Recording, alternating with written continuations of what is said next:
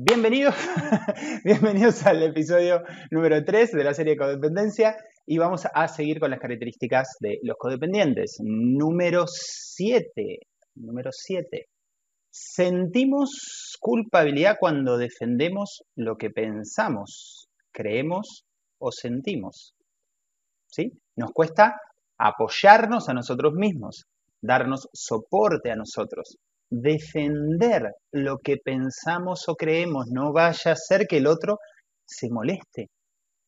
No vaya a ser que al otro no le guste. No vaya a ser cosa que el otro me retire su amor o su respeto. Muchos fuimos educados en esto, fuimos educados en la, en la culpa. Papá, mamá, han usado la culpa para modelar nuestros pensamientos y acciones. Hoy, circunstancias y acciones múltiples disparan la culpa. Ustedes fíjense cuando están viviendo, si prestan atención, se van a dar cuenta que muchas veces se sienten culpables por cosas que no hacen. Por resultados a situaciones que no tienen nada que ver con ustedes. ¿Qué pasó? Fuimos atacados psicológicamente por creencias, por doctrinas que nos quisieron hacer sentir culpables por no seguir el, llamémoslo, comportamiento moral apropiado, ¿no? Es como que vos te tenés que comportar de esta manera, de esta manera se espera que te comportes y si no te comportas de esa manera, simplemente te atacamos. ¿Verdad? Ahora, la culpa Escuchen esto, la culpa es un reproche. La culpa es un reproche, una autoacusación. Yo mismo me castigo a mí mismo a nivel emocional, ¿no? Y en este caso me estoy autoimponiendo ese castigo. Yo mismo me castigo a mí, yo mismo me golpeo a mí. Es decir, pienso que soy responsable del malestar del otro, aunque no lo sea. Pienso que soy responsable de la mala suerte del otro, aunque no lo sea. Pienso que soy responsable de que el otro sufra o tenga cara de culo o esté enojado o le vaya mal, aunque no lo sea. ¿Sí? Entonces, para que el otro no sufra, yo debo no hacer o decir lo que digo. Esto es un círculo lógico sumamente peligroso. Yo me siento culpable por hacer o decir lo que digo porque el otro sufre por lo que digo o por lo que hago. Entonces, ¿qué pasa? Para que el otro no sufra, yo no tengo que decir o hacer. Y cuando me doy cuenta, me convierto en una momia que no piensa, habla, dice, no se mueve para no molestar y no interferir en los sentimientos de los demás. ¿Me explico? Esto puede ser sumamente degradante a nivel dignidad y la dignidad está conectada a la autoestima y eso está muy bien explicado en los seminarios de autoestima ninja. El que se llama Seminario Secreto de Autoestima Ninja lo pueden buscar. Eh, como les digo, esto es una jaula de acero en la que yo entro voluntariamente, de manera inconsciente. Voluntariamente de manera inconsciente, un poco contradictorio, pero yo estoy entrando. A mí nadie me está metiendo ahí. Yo estoy entrando solito. La octava característica de los codependientes es que nos volvimos adictos a las emociones intensas. ¿Sí? Eh, perdón, de la número 7, quieren eh, comentar algo, hacer alguna pregunta, si lo quieren, hacen clic en el micrófono, que creo que es azul, y le hacen clic y se tiene que poner verde, y pueden preguntar o comentar. ¿eh? cualquier cosa, vuelvo, si tienen alguna pregunta, vuelvo a las 7, o comentario o lo que sea. La 8. Nos volvimos adictos a las emociones intensas. El drama, el caos, la crisis eran los elementos comunes de nuestra relación, dice una persona. Ella actuaba, yo reaccionaba. Otra persona dice, aprendí que el desprendimiento no es agradable ni desagradable. Aprendí a ser cortés y a tener una actitud considerada y cariñosa hacia todo el mundo aprendí que el fijar límites me protege y me ayuda a crear un espacio solo para mí. Aprendí a separarme de ella, concentrándome en mis problemas y encontrando soluciones. Perdón, no era otra persona, era la misma persona. Hoy me empeño en ocuparme de mí mismo, en escapar del drama y del caos, en respirar mientras rezo la oración de la serenidad, en mantenerlo simple y en vivir un día a la vez. Así mi abatimiento se reduce al mínimo. Para quien no conozca la oración de la, de la serenidad, dice Dios, y cuando decimos Dios en los grupos de ayuda mutua, no nos referimos a un Dios religioso, nos referimos a un poder superior. Entiéndase Dios de manera anticuada, a un poder superior. Ese Dios puede ser el Dios que yo quiera. Si quiero un Dios religioso, católico, si quiero uno musulmán, si quiero uno del universo y la energía, si quiero que el, el, el poder superior sea un grupo de ayuda mutua y mi terapeuta o una combinación de todo, puede ser.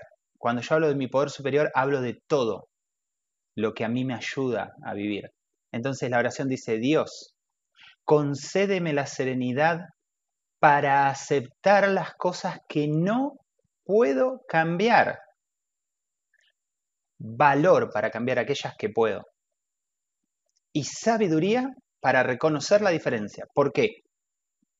Porque hay cosas que no puedo cambiar. Aunque luche contra viento y marea, aunque abra los mares, no lo voy a poder cambiar. Entonces, ¿qué entra ahí? Serenidad. Y hay cosas que sí puedo cambiar, pero qué difícil que es. La puta madre. Qué difícil que es ir en contra de la programación, de lo que aprendimos a comportarnos durante años y años, valor para cambiar las cosas que puedo. Y finalmente le pido a mi poder superior sabiduría. Sabiduría, inspiración, agudeza. ¿Para qué? Para ver la diferencia, porque hay veces que hay que soltar, y hay veces que hay que empujar, y hay veces que hay que cambiar, y hay veces que hay que dejar, ¿Y cómo lo sé? Con sabiduría, dándoselo a mi poder superior. Entonces, súper interesante esto. Todo eso que acabo de decir, les aviso que no está anotado. Todo improvisation. Em, bueno, entonces nos volvimos adictos a las emociones intensas. Muy, muy buen punto. Seguimos con el punto número 9 de los codependientes. Confundimos el amor con la lástima y tendemos a amar a gente a quien podemos compadecer y rescatar. Fíjense que la palabra amar está entre comillas. También compadecer y también rescatar. ¿Sí? ¿Por qué? Y porque como que amamos. y, y como que más o menos compadecemos y más o menos te rescato, pero no te rescato nada. ¿Sí? confundimos el amor con lástima. Entonces, a mí, para profundizar un poquito esta, ah, yo les comento que la definición de amor, incluso a nivel filosófico, el amor es un vínculo de afecto que nace de la valoración del otro, o sea, yo te valoro, y el valor, lo que, lo que vos significás para mí, inspira el deseo de tu bien. ¿Sí? Es, decir, que el amor es ayudar al otro a que florezca. Confundimos el amor con la lástima y tendemos a amar a la gente a quien podemos compadecer y rescatar. Por eso a la gente no la escuchamos, a nuestros hijos no los escuchamos, a nuestros amigos no los escuchamos. Lo que hacemos es dar consejos, dar tips, arreglar vidas ajenas pero no conectamos a nivel humano. Y eh, por supuesto, ¿cómo vamos a conectar a, nivel humano profundo con, con, los demás si no podemos conectar con nosotros mismos? ¿Me explico? Entonces, para poder ver a los demás profundamente, primero tenemos que encontrarnos a nosotros profundamente. Si nosotros tenemos una relación de superficialidad con nosotros mismos, adivinen qué tipo de relación vamos a tener con los demás. ¿Mm? Importante. Entonces, la palabra compasión, interesante esto, porque acá dice amar a la gente a quien podemos compadecer y rescatar. La palabra compasión proviene del latín compasio, lo que significa sufrir juntos. La compasión no es una mala palabra, es, una, es un hermoso sentimiento, porque a mí me genera acompañar al otro en su sufrimiento y paliar su dolor, mitigarlo, ayudarlo. ¿Está bien? Pero ¿qué pasa con esto? Eso no significa que yo ame. Si yo voy por la vida buscando gente con que está sufriendo para sufrir con esa persona y ayudarla, estoy en problemas. ¿Se entiende? Comentarios o dudas hasta ahí, hacen clic en el microfonito abajo y, y me avisan. Si no se entiende algo, me avisan. Si quieren hacer alguna pregunta, me avisan. Si alguien está escuchando la grabación y quiere comentar algo que quiera que aclare en otro video, o lo que fuese, me lo dejan en un comentario que con gusto lo voy a hacer. Bueno, los que están acá están muy callados, así que no. Vamos a la número 10 entonces. Vamos a característica número 10. Hemos reprimido los sentimientos de nuestra niñez traumática. Ah, ok. A ver, a ver ahí veo la manito. Pará. ¿Cómo era esto? ahí. A ver ahí, háblame. Ahora apreta de vuelta y vas a poder hablar. Una vez más tenés que apretar. O sea, apretás una vez para pedir el habla y apretás luego otra vez cuando yo te habilito. Ahora ya puedes hablar, Melina. No, perdón, lo, apreté sin querer, Marcos, perdón. Ah, bueno, bueno. Está buenísimo la charla, me encanta. No hay problema, no hay problema. Bueno, eh, Hemos, apretó si querés, aparece la manito levantada, está re bueno. Hemos reprimido los sentimientos de nuestra niñez traumática y hemos perdido la capacidad de sentir. Esto es buenísimo. ¿eh? O sea, en realidad es malísimo, pero digo, es buenísimo saberlo. Sentimientos reprimidos de nuestra niñez traumática. ¿Pero por qué? Porque los codependientes somos sobrevivientes generalmente a hogares totalmente destructivos a nivel emocional.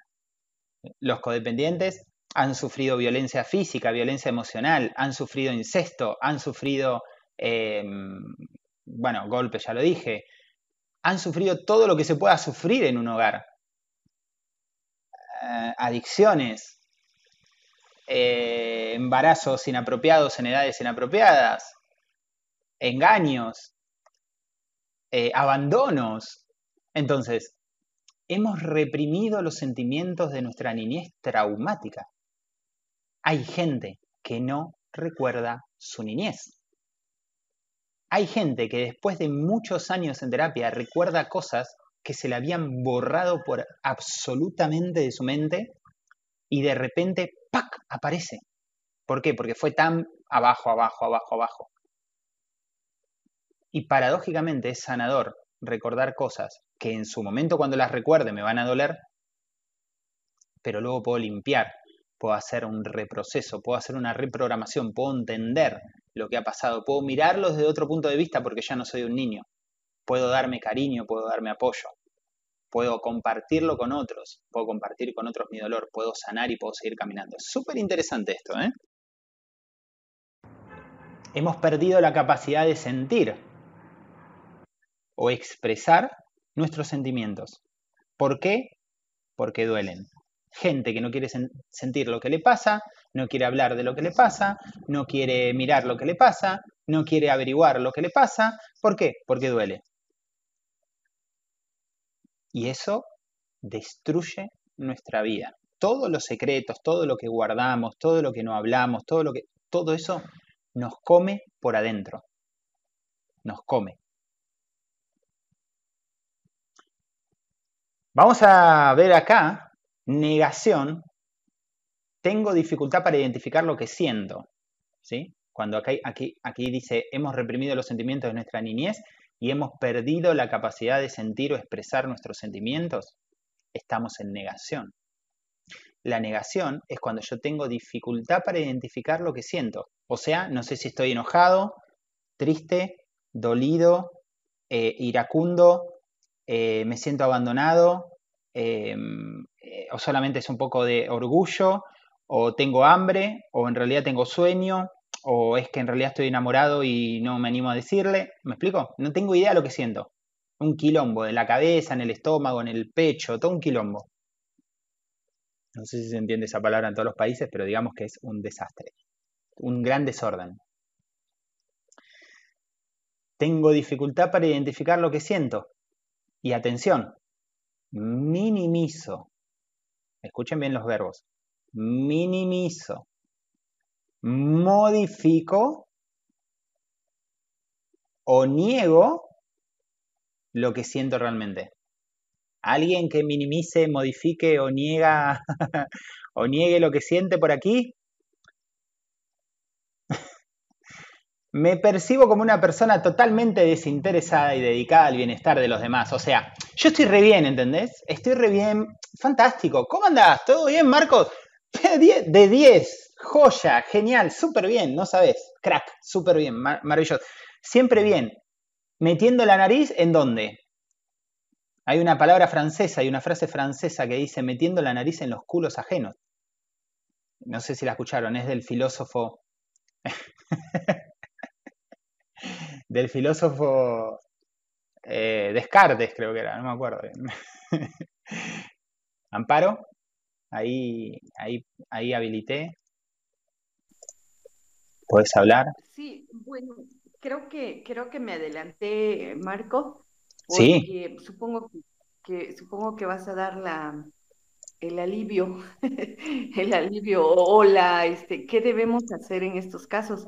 Eh, yo por la edad que tengo, no, me considero una persona muy grande ni nada, pero por la edad que tengo yo fui exactamente de las personas que tú estás diciendo, educada de esa manera, eh, como nos educaban antes, que todo, todo era mm, grito, todo era no puedes esto. No Totalmente.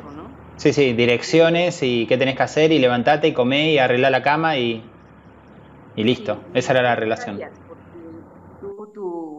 no entras en las pláticas, ¿no? De adultos, este, y ya cuando eres adulto ya ni entras a las pláticas tampoco.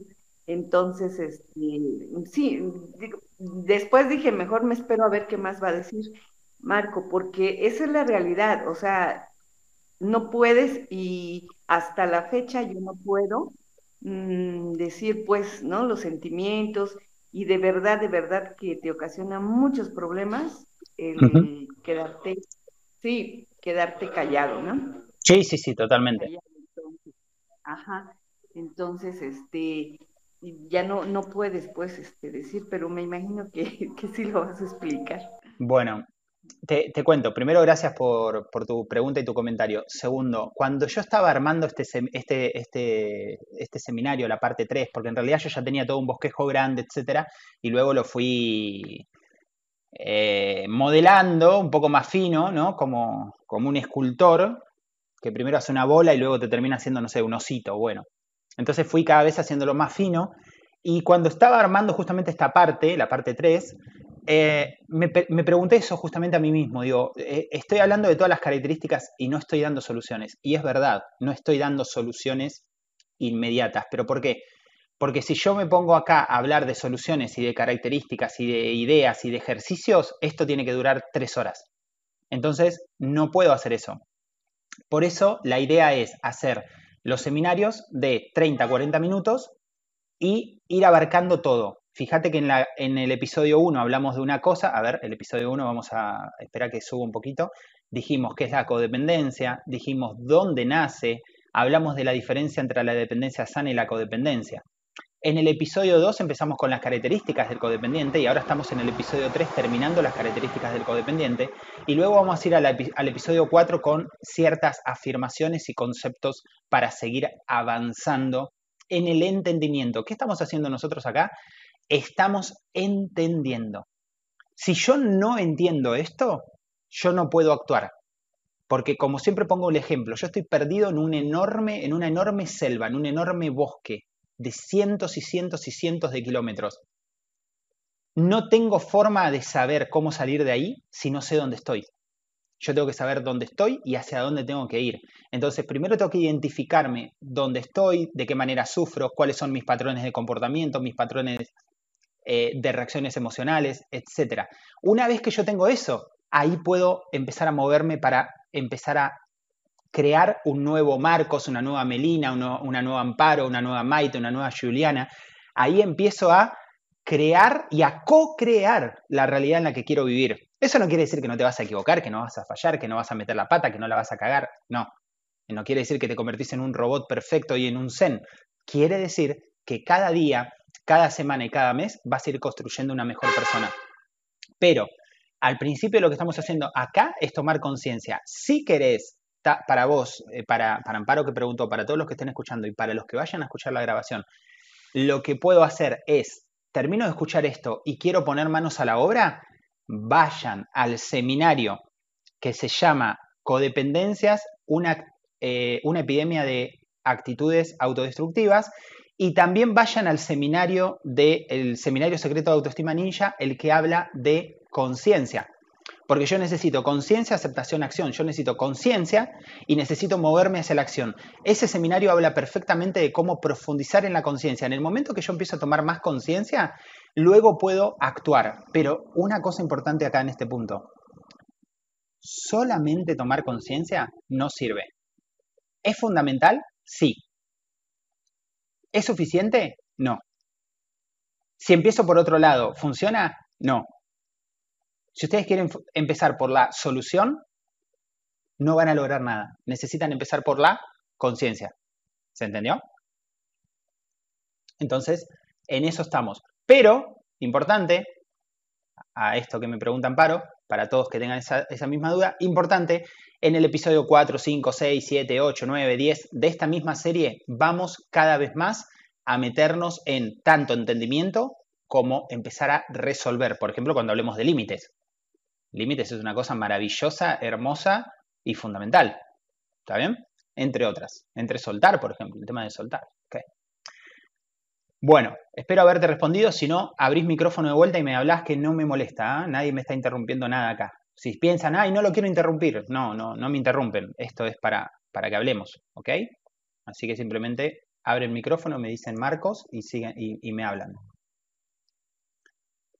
Eh, entonces, dijimos que hemos reprimido los sentimientos de nuestra niñez traumática y hemos perdido la capacidad de sentir o expresar nuestros sentimientos porque duele muchísimo. Hablamos de la negación. Eh, y para graficar un poquito el tema de la negación, lo que dije recién, de tener la dificultad de identificar lo que siento, algunos llegamos a grados extremos para crear la imagen de todo está bien, no pasa nada llegamos a grados extremos en nuestros hogares, matrimonio, familias, empleos, amistades, vida social.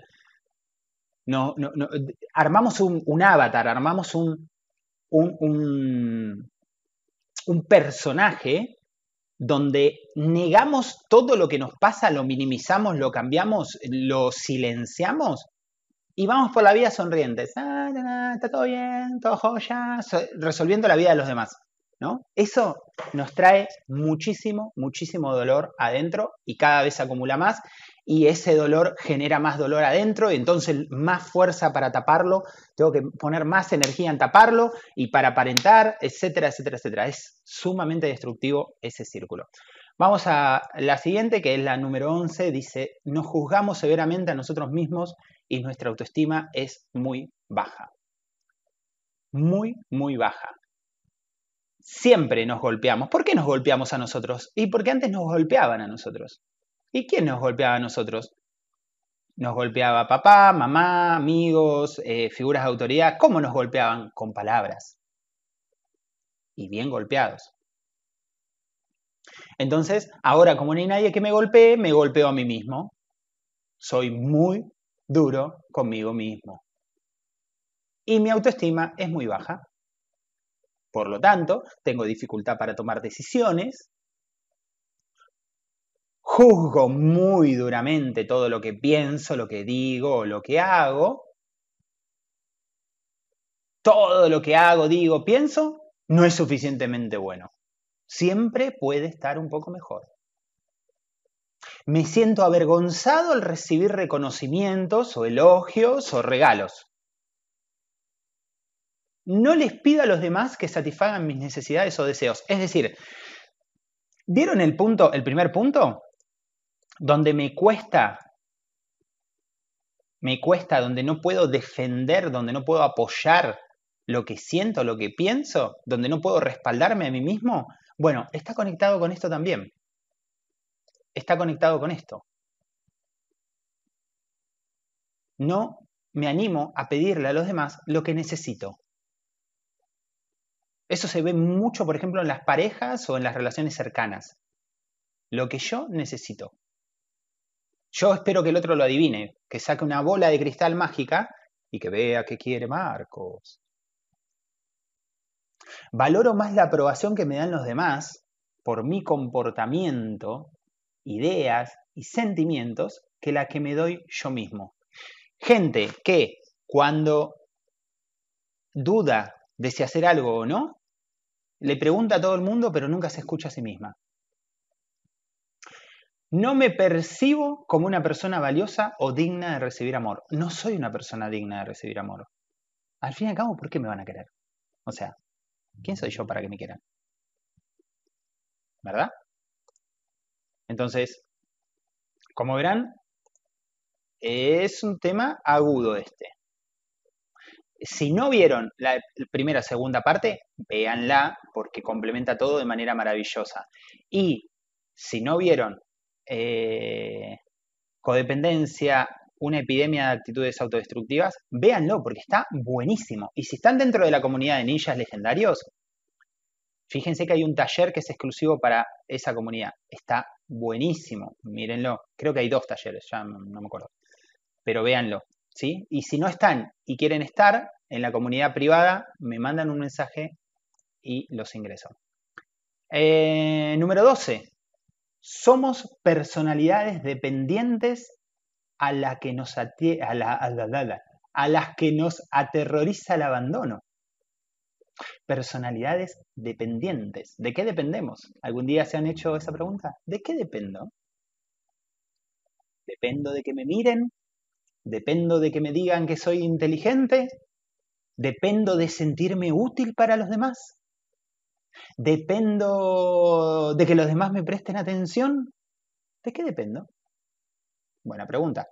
Somos personalidades dependientes. Por como les dije, no puedo poner todo acá. Hay un montón de ejercicios de conciencia en el seminario de, de, conciencia, en el seminario secreto de autoestima ninja de conciencia.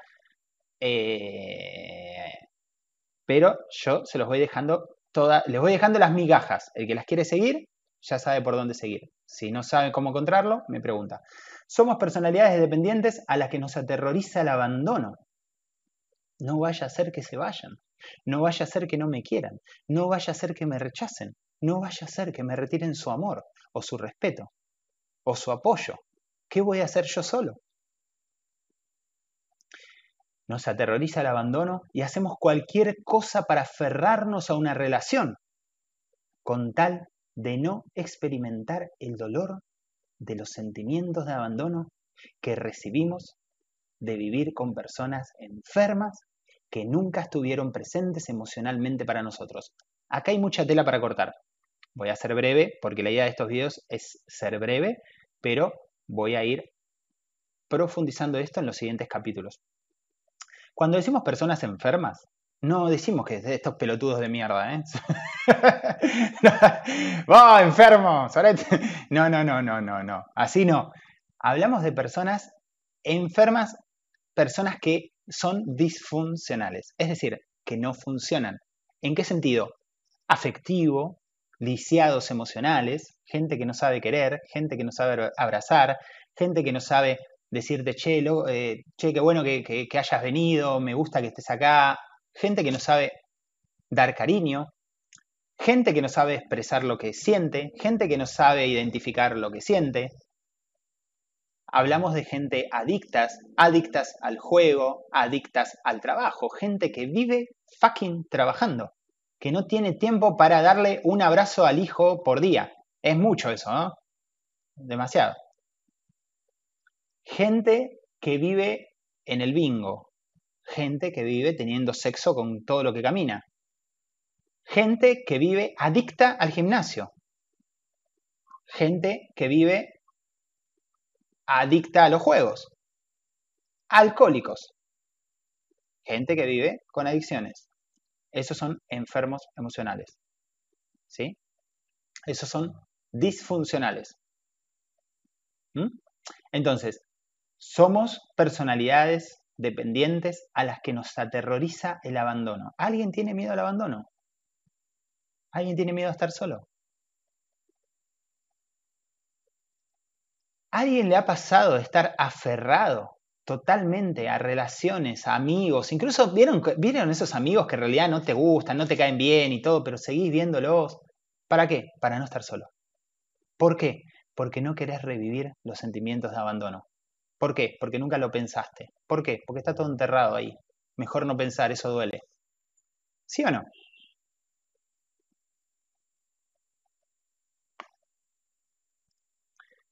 El alcoholismo es una enfermedad de la familia. Acá puedo llegar a tocar un tema que para muchos es desconocido, ¿sí?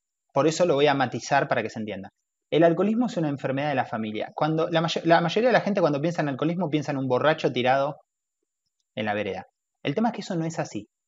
Eso no es así. Eso es lo mismo que pensar que un adicto es un tipo tirado en la calle eh, adicto. Y eso tampoco es así. Es más fácil pensarlo en las drogas. Las drogas, de hecho, está entre los actores de Hollywood hay droga. Corre como. ¿Sabes cómo corre, no? como, como Usain Bolt. Entonces, hay que entenderlo de esa manera. Em, el alcoholismo es una enfermedad de la familia. Es decir, toda la familia sufre si hay un alcohólico, si hay un jugador, yo hablo en, neutro, ¿eh? cuando digo alcohólico puede ser alcohólica, ¿ok? Em, cuando hay un jugador, cuando hay un adicto al juego, cuando hay una persona eh, ausente emocionalmente también, cuando hay una persona que, que se droga con algo, con lo que sea, porque puede drogarse, qué sé yo, con pastillas para dormir, ¿está bien? Entonces, nos convertimos en paraalcohólicos, es decir, sufrimos por tener una persona al lado que tenga algún tipo de adicción. Si esa persona, ¿por qué? Porque esto es importante entender, ¿por qué? No importa qué adicción, no importa si es adicción a compras. ¿Qué pasa? La adicción está destruyendo a la persona. Yo, que estoy al lado, que soy un familiar, veo a esta persona que sufre, que la está destruyendo, y yo la quiero a esta persona, la amo, es mi papá, es mi mamá, es mi hermana, es mi pareja, es mi hermano, es mi tío, es mi tía, es mi primo. Y como yo lo amo, amo a esta persona y veo que se está destruyendo con la adicción X, da igual, acá pone el ejemplo el alcoholismo, pero no importa cuál sea, ¿qué trato de hacer? Y trato de rescatarla, trato de ayudarla, trato de convencerlo de que eso no es bueno, trato de que lo deje, porque además yo pienso que lo hace porque le gusta, que yo pienso que no puso suficiente voluntad, porque yo no sé que la adicción, la adicción es una enfermedad muy poderosa a nivel psicológico, a nivel emocional, es muy poderosa. El que está en el, en el bingo, perdiendo todo su dinero día tras día, semana tras semana, no lo hace porque le gusta, lo hace y sufre y no puede dejar de hacerlo. Entonces, el alcoholismo o cualquier otra es una enfermedad de la familia. Todos sufrimos la adicción de esa persona. Entonces nos convertimos en para-alcohólicos o para jugadores o para adictos, o sea, codependientes, o sea, personas que estamos alrededor del que sufre. Adoptamos las características de esta enfermedad incluso aunque no hayamos bebido nos convertimos en manipuladores para rescatarlos, en mentirosos para rescatarlos, ocultamos para rescatarlo, rescatadores para rescatarlo, salvadores, dejamos de atender nuestras propias necesidades, es decir, nos convertimos en extremos codependientes. Miren qué lindo, a que no lo sabían. y número 14 y último, los paraalcohólicos o cualquier persona que haya convivido con cualquier tipo de adicción somos reactores, más que actores, reactores. No reactores nucleares, ¿eh? reactores de reaccionar. Muchas veces reaccionamos ante las personas de maneras similares o extremas, exactamente como reaccionamos ante uno de nuestros padres o una figura de autoridad de nuestra infancia. Es súper fácil pensar en esto. Es decir, pienso en alguna figura de autoridad cuando yo era chico, pienso cómo reaccionaba con esas figuras de autoridad, me puedo enojar, puedo, no me puede gustar que me digan que no, eh, puedo atacarlo, eh, puedo sentirme frustrado, puedo sentirme abandonado, puedo sentirme no querido, puedo sentirme no escuchado, etcétera, etcétera, etcétera, etcétera. ¿Y qué hago?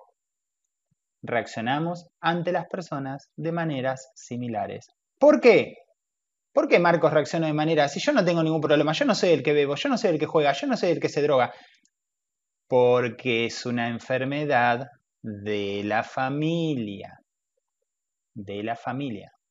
Entonces, no sé si se ve acá el, el mouse. Una enfermedad de la familia. Todos sufrimos la adicción de uno. Todos. Entonces, pensamos que nos vamos de casa y pensamos que terminó. Pensamos que se termina la relación y pensamos que se terminó. No, no se terminó, pindonga. Nosotros seguimos siendo jodidos, seguimos siendo altaneros o soberbios o miedosos, vivimos con miedo, o nos encerramos en una isla y nos aislamos y nos, eh, ¿cómo se llama esta palabra? Eh, hermetizarse, no, me sale. Bueno, te aislás, te aislás completamente. Eh, como bien vimos antes, negás los sentimientos. Sos extremadamente responsable o extremadamente irresponsable no sabes lo que te pasa, se te mezclan todos los sentimientos, las emociones, los pensamientos, o vivís corriendo para todos lados, o no haces nada, así como está. O sea, nosotros los codependientes somos extremos. O vivimos corriendo para todos lados, tengo que hacer muchas cosas y no. O apatía. Ay, no tengo ganas de hacer nada. Apatía. O ambivalencia un momento estoy bien, enérgico, quiero conquistar el mundo, voy a limpiar toda la casa y voy a salir y voy a hacer ese trabajo que estaba por terminar la semana pasada, voy a hacer nuevos proyectos, voy a empezar al gimnasio, voy a empezar a salir a andar en bicicleta y natación y también un poco de yoga. Y a los 15 minutos, ay, no quiero vivir. Ambivalencia. Extremos emocionales. Entonces, todo eso, ¿de dónde lo sacamos? Adivinen. Ta, ta, ta, tan una enfermedad de la familia. Así que bueno, esta es, eh, esta fue, esta fue la culminación de las características de un codependiente. Este fue el episodio número 3 de la serie. El número 4 vamos a continuar con afirmaciones, como por ejemplo, está bien saber quién soy. Está bien confiar en mí mismo. Está bien conocer otra forma de vida. Está bien entender que tengo opciones. Esa es una frase muy interesante que, se usa mucho en los grupos de ayuda mutua. Tengo opciones. O sea, nos pasa una situación y ¿qué hacemos? Pensar que tenemos A o B. O solamente A. No, no, es que no me queda otra, ¿viste? Tengo que hacer esto. O solamente A y B. No, es que tengo esto o me pasa esto. ¿Por qué? ¿Quién lo dice? Tengo opciones. Animarme a salir de la caja. Animarme a vivir de una, vida, de una forma nueva. Acá están las redes. Tanto donde quiera que sea que pongan autoestima ninja, en Telegram, en Odyssey, en YouTube, en iVoox, en Spotify, en todas van a encontrar el canal, en todas. Y en todas estoy subiendo y voy a subir mucho más contenido. ¿sí? Estuve un poco, un poco medio no subiendo tanto, pero ahora voy a subir. Así que ahí lo tienen. Eh, les recomiendo mucho los podcasts porque están buenísimos para ir escuchando mientras es otra cosa. Mm, a mí me gusta incluso mucho más que los videos, pero cada uno mira lo que quiere. Eh, hasta aquí, episodio número, número 3. ¿Hay algún comentario o pregunta? Tienen, tengo dos minutitos. O sea, ¿alguien quiere hacer algún comentario o pregunta? Lo puede, lo puede hacer. Simplemente apretan el micrófono y pues, y pues hablan. Anímense, ¿eh? no pasa nada. Bueno. Si no hay comentarios ni preguntas, voy a cerrar. Gracias por estar del otro lado. Si estás viendo la grabación, déjame un comentario. Si querés hacerme alguna pregunta o querés que agregue algo eh, específico para los siguientes videos, en los siguientes episodios, lo voy a tener. Si querés ingresar a la comunidad de autoestima de ninjas legendarios, que es una comunidad eh, paga y privada, lo podés hacer, me mandas un mensaje o me escribís por WhatsApp o por Telegram, donde quieras, donde sea que pongas autoestima ninja, me vas a poder contactar. Mejor si usas Telegram por ahora, y si no, un email o lo que a vos te guste, lo que te quede cómodo. Nada más, espero que te haya servido. Nos vemos. Chau, chau.